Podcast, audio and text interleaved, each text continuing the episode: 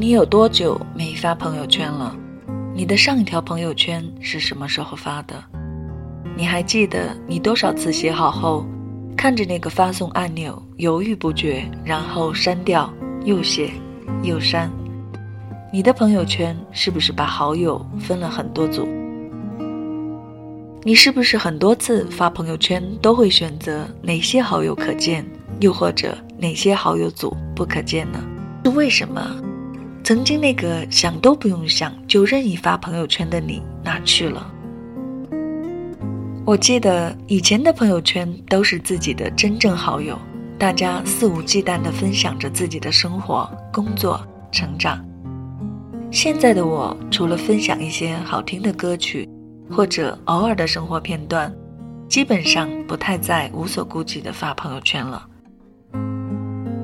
而当我点开朋友的朋友圈时，看到的不是三天可见，就是一条横线；不是风景照，就是转发的公众号，还有很多做微商的朋友们发的广告。每个人的朋友圈都变得和当初不一样了。其实，我想，不论是从不发朋友圈，或者爱发朋友圈，以及设置分组、设置可见天数等等的行为背后，都是个人思考之后的一种主动选择。不必过分在意每个人的不同，更不存在所谓成功的人从不发朋友圈这样的简单论断。因为每个人的朋友圈都是自己的社交领域，一个人在朋友圈任何宣泄的情绪、分享的景物、转发的内容，都是他自己生活和情感体验彼时彼刻的点滴记录。当然，更可以用它来做广告，因为朋友圈的功能赋予我们发圈的自由，对等的当然也有选择不看的自由，所以。任何个人所发的内容，如果真的对他人形成了某种打扰或者造成不悦，他可以选择不看，设置权限，心里默念一句“道不同不相为谋”，落得个眼前清净也就是了。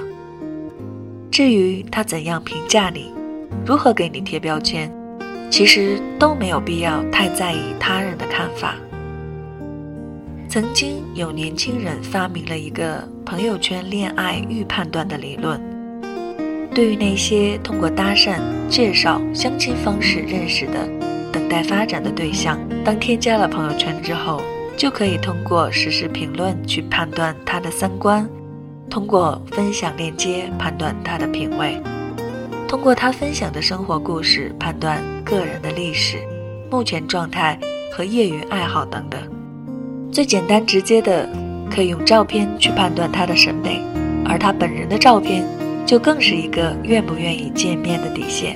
于是，朋友圈成了年轻人恋爱过程中个人展示面的一种方式。那么，你的朋友圈是怎样的？展示了你真正的生活状态吗？不管怎样，朋友圈只是我们表达情绪、自我呈现的一个社交窗口。并不是，也不需要百分百真实无疑，因为真正的生活一定有很多内容是不能向外人相告的残酷、平淡和无趣。所以，美好当然可以分享，但不必刻意塑造、曲意迎合。就像有人说，成年人的生活过得不如意是正常的。我们总看朋友圈里别人的生活而羡慕，其实。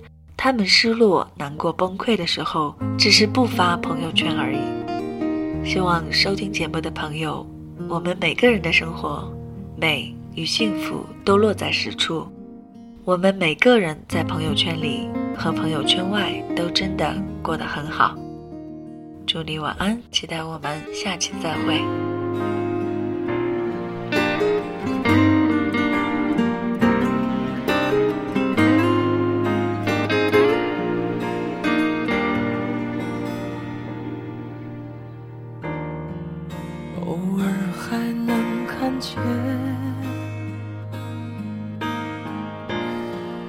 你最近的照片，是没怎么变。虽然不再有联系，再一次失眠翻阅你的消息，忘记休息。你说工作太忙，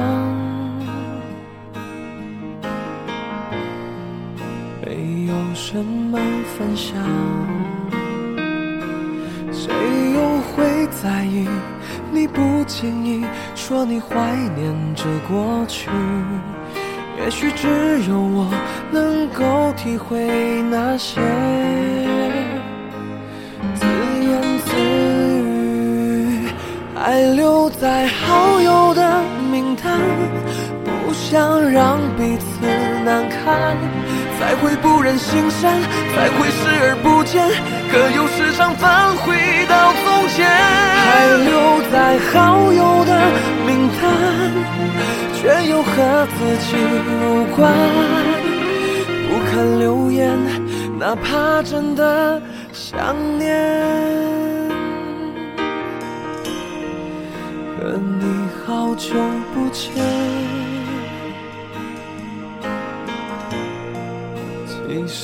还有牵连，认识的朋友和你聊天，我对这并无旁观。有一些心酸，原来还会在乎，不能避免，爱留在好友的名单，不想让彼此难堪。才会不忍心删，才会视而不见，可又时常返回到从前。还留在好友的名单，却又和自己无关。不看留言，哪怕真的想念。你应该都知道，我说的那些电影，最熟悉的画面，还留在好友的名单，不想让彼此难堪，才会不忍心删，才会视而不见，可又时常返回到从前，还留在好友的名单，却又和自己无关，不看留言。哪怕真的想念，不敢留言，已经成为习惯。